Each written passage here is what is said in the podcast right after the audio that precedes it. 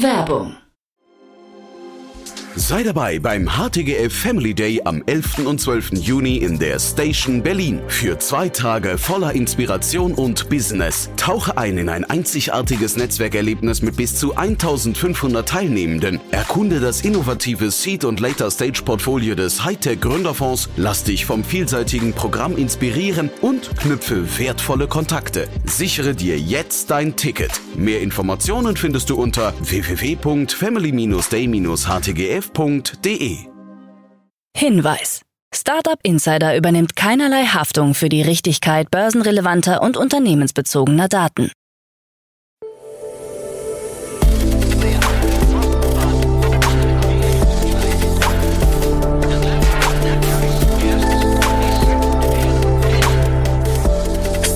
Insider Daily. Morgen Update. Einen wunderschönen guten Morgen und herzlich willkommen zu Startup Insider Daily in der Morgenausgabe am Mittwoch, den 10. Mai 2023. Ich bin Kira Burs und ich freue mich mit euch in den Tag zu starten und das sind die News des Tages. Unstoppable Finance plant Vollbank. Prewave sammelt 18 Millionen Euro ein. Neues Startup von Anna Alex Spotify entfernt KI-Songs. Tesla baut erste Lithium-Raffinerie. Und Amazon lizenziert Filme und Serien an Dritte. Tagesprogramm. Ihr wollt noch mehr über die Startup- und Tech-Branche erfahren? Dann schaut doch mal bei www.startupinsider.de vorbei. Dort habt ihr nämlich einen Endless Newsfeed und könnt scrollen und scrollen. Ja, bevor wir näher auf die Themen eingehen, lasst uns kurz einen Blick auf das heutige Tagesprogramm werfen. Nach dieser Morgenausgabe geht's weiter mit Investments und Exits, wo wir David Fischer von HV Capital als Experten zu Gast haben und er über die News von Patagonia sowie über die News von Blinkist spricht. Um 13 Uhr geht's weiter mit einem Interview mit Christoph Leser, CEO und Co-Founder von Pencilla und um 16 Uhr gibt's mal wieder eine neue Folge in der Rubrik Junge Startups, wo drei junge Unternehmen ihre Startup-Idee pitchen. Dazu aber später mehr, nach den Nachrichten gelesen von Frank Philipp. Startup Insider Daily. Nachrichten. Unstoppable Finance plant Vollbank. Die Berliner Kryptofirma Unstoppable Finance plant die Eröffnung einer vollständig regulierten Bank im dezentralen Finanzwesen.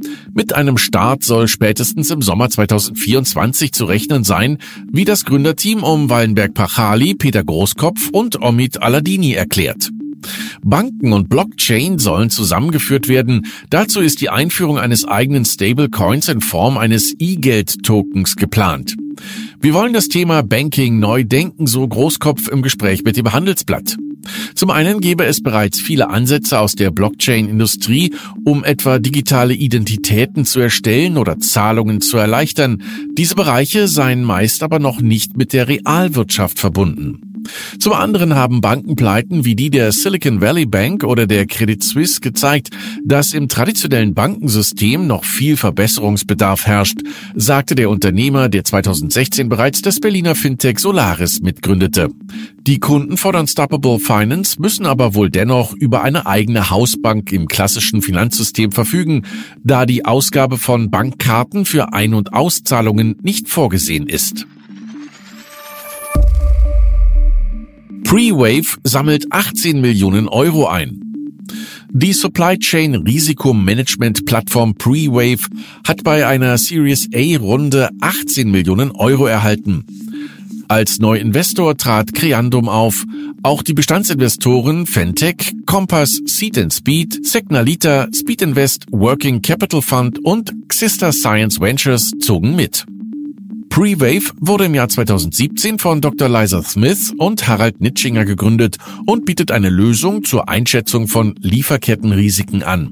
Die Plattform soll Unternehmen eine dynamische Lieferantenbewertung zur Verfügung stellen, die auf der Analyse von Big Data basiert. So soll Betrieben dabei geholfen werden, ihre gesamte Lieferkette zu überwachen und notwendige Korrektur- und Präventivmaßnahmen zu ergreifen. Jetzt ist es an der Zeit, das erste echte End-to-End-Betriebssystem für Supply Chain Risk zu werden, sagte Co-Founder Harald Nitschinger in einem Interview. Als Kunden konnte man bislang BMW, PwC und Lufthansa neben weiteren gewinnen. Neues Startup von Anna Alex. Seriengründerin Anna Alex hat auf dem OMR Festival in Hamburg neue Pläne verkündet und dabei ihr Projekt Nala erläutert. Mit den beiden Co-Gründern Nicolas Somogi und Nick Zumbühl arbeitet sie demnach an einer Software, die den menschlichen Einfluss auf die Biodiversität sichtbar machen soll. Zielgruppe sind Unternehmen, die fortan nicht nur an ihrem CO2-Ausstoß, sondern auch an ihrem negativen Effekt auf die Artenvielfalt arbeiten wollen. Alex ist überzeugt, dass ihr neues Startup erfolgreich sein kann. Unternehmen haben verstanden, dass es auch ihrer Marke hilft, sagte die Gründerin und Investoren im Rahmen des Climate Tech Panels am Dienstag. In Zukunft werde es Ziel von mehr und mehr Unternehmen werden, Nature positiv statt nur klimapositiv zu sein. Das ist eine neue Brille, die wir aufsetzen müssen, so Alex. Wir können es uns nicht erlauben, uns nur aufs Klima zu fokussieren. Ein Fundraising sei bestimmt irgendwann mal geplant. Zuvor hatte Alex mit Outfittery und dem Climate Tech Startup Planetly auf sich aufmerksam gemacht. EU-Klima-Fintechs im VC-Aufwind.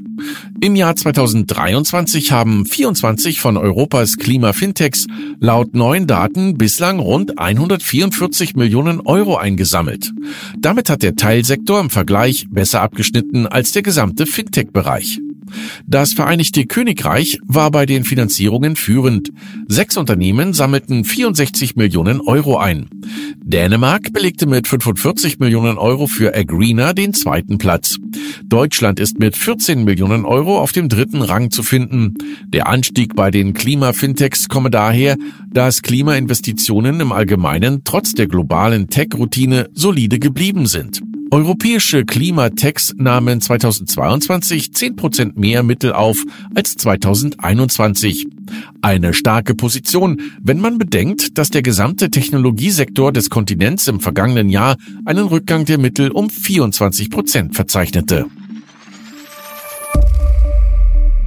Spotify entfernt KI-Songs. Spotify hat zehntausende Songs entfernt, die von dem KI-Startup Boomi erstellt wurden. Laut dem Musikstreaming-Dienst sind die Songs allerdings nur gelöscht worden, da die Zahl der Streams künstlich in die Höhe getrieben worden war. Zuvor hatte Universal Music alle großen Streaming-Plattformen gewarnt, dass man verdächtige Aktivitäten bei Boomy Songs festgestellt hat. Letzten Monat sagte Spotify-CEO Daniel Eck, dass die Musikindustrie berechtigte Bedenken wegen KI-Songs habe. Er fügte hinzu, dass Spotify darauf hoffe, eine Position zu etablieren, in der es Schöpfer schützen, aber auch Innovationen auf seiner Plattform ermöglichen könne. Mit den Stimmen von Drake und The Weeknd erzeugte durch KI generierte Songs haben im letzten Monat auf TikTok Millionen von Aufrufen erzielt, bevor sie wegen Urheberrechtsverletzungen entfernt wurden, berichtete The Guardian. Porsche kooperiert mit Mobileye. Porsche hat eine umfassende Kooperation mit der israelischen Intel-Tochter Mobileye bekannt gegeben. Mobileye soll künftig Fahrerassistenzsysteme in Serie für Porsche produzieren. Dadurch können automatisierte Assistenz sowie Navigationsfunktionen angeboten werden, im Fachjargon auch bekannt als Level 2 Plus des automatisierten Fahrens. In dieser Stufe dürfen Fahrer die Hände vom Lenkrad nehmen, müssen aber die Augen weiter wachsam auf die Straße halten, um jederzeit eingreifen zu können.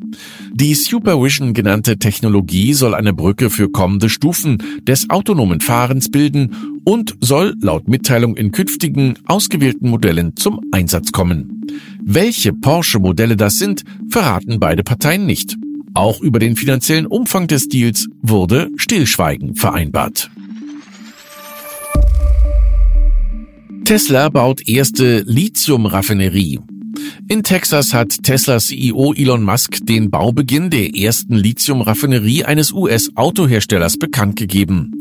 Die Fabrik soll bis 2024 fertiggestellt sein. Mit der Gewinnung von Lithium wird ein Jahr später geplant, so Musk bei der Grundsteinlegung im texanischen Corpus Christi.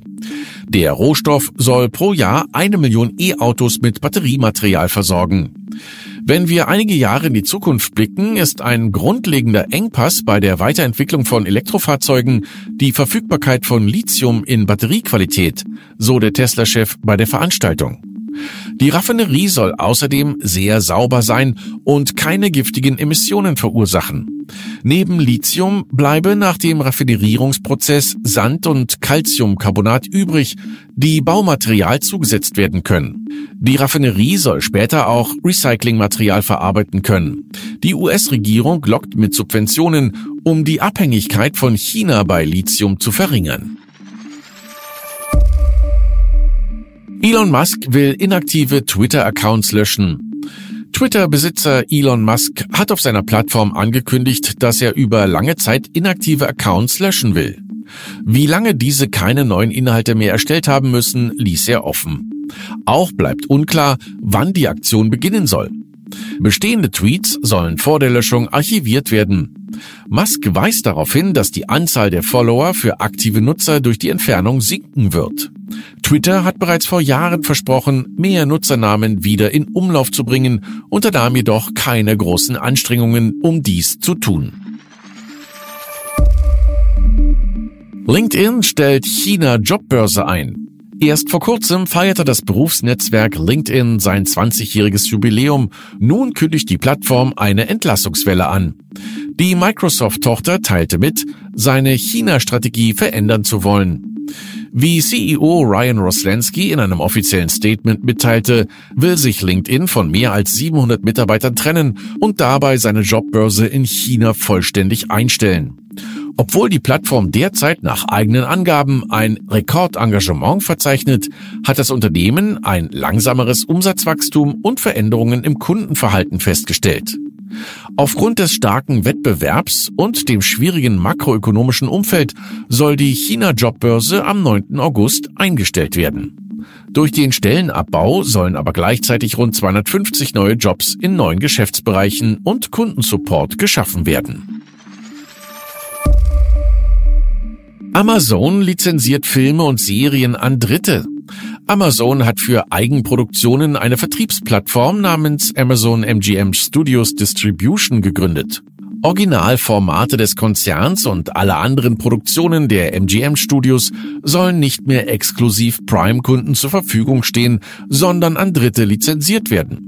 Amazon Prime hat einige Serien und Filme exklusiv von der Bibliothek des Traditionsstudios MGM übernommen, während einige Formate ausschließlich beim im Aufbau befindlichen Streaming-Dienst MGM Plus liegen, darunter auch die James Bond Filme. MGM Plus umfasst angeblich nur einen Bruchteil der Gesamtbibliothek mit 260 Filmen und 56 Serien. Zuvor hatte Disney Plus ebenfalls damit begonnen, wieder mehr Inhalte zu lizenzieren.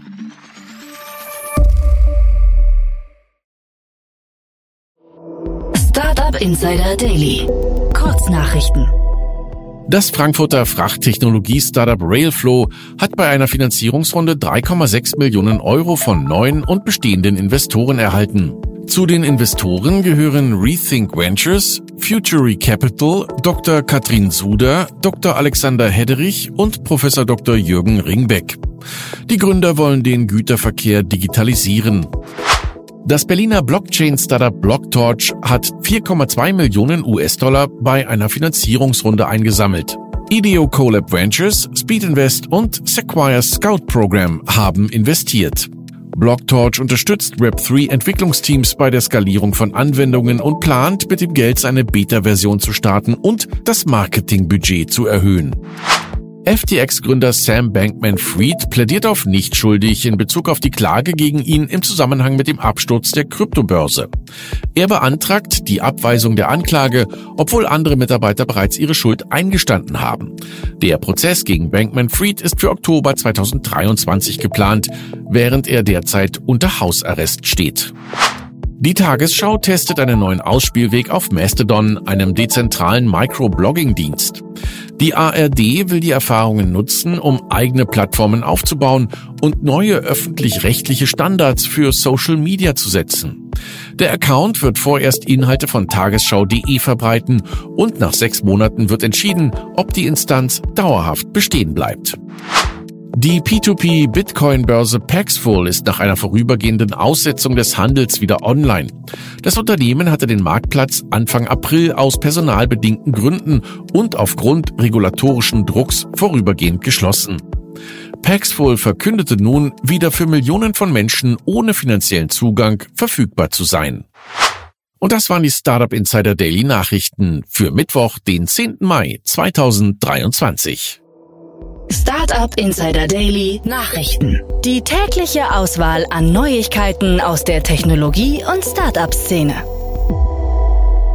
Das waren die Nachrichten des Tages, moderiert von Frank. Vielen Dank. Und jetzt zu unserem Tagesprogramm für heute. In der nächsten Folge kommt wie immer die Rubrik Investments und Exits. Hier spricht David Fischer, Principal bei HV Capital, über die News von Patagonia und Blinkist. Der Patagonia-Gründer hat ja seine Firma einer Klimastiftung geschenkt und investiert nun seine Gewinne in soziale und Umweltprojekte, was gegen den Trend einiger Aktionäre geht. Das Startup Blinkist hingegen wurde von GoOne für einen unteren dreistelligen Millionenbetrag übernommen, wobei Blinkist sich auf Endkunden und GoOne auf Firmenkunden konzentriert. Für spannende Markteinschätzungen zu den beiden Themen dann unbedingt in die Podcast-Folge nach dieser Folge reinhören. In der Mittagsfolge sprechen wir mit Christoph Leser, CEO und Co-Founder von Pencilla. Das Startup integriert sich in das HR-System seiner Kundenunternehmen und digitalisiert dabei alle Unterlagen zur betrieblichen Altersvorsorge. In einer Finanzierungsrunde hat das Fintech nun 2,5 Millionen Euro eingesammelt. Mehr dazu um 13 Uhr. Und in unserer Nachmittagsfolge werden wie jeden Mittwoch drei junge Startups vorgestellt. Automatum Data erzeugt Datensätze von Verkehrsteilnehmenden um unter anderem autonomes Fahren zu ermöglichen. Gifted ist hingegen ein digitaler Marktplatz zum Verschenken von Secondhand-Kleidung und der letzte Gas Liftify erstellt informationsbasierte Suchmaschinenkampagnen. Wieder mal drei spannende Jungunternehmen, mehr dazu um 16 Uhr. Und bevor ich euch verabschiede, noch kurz ein kleiner Hinweis, denn Startup Insider sucht noch Leute. Wenn ihr in einem wunderbaren Team arbeiten wollt und mit mir und Nina, dann schaut doch mal bei www.startup-insider.com slash workwithus vorbei. Ich würde mich freuen. Und das war's jetzt auch schon von mir, Kira Burs. Ich wünsche euch einen wunderschönen Start in den Tag und wir hören uns bald wieder. Macht's gut.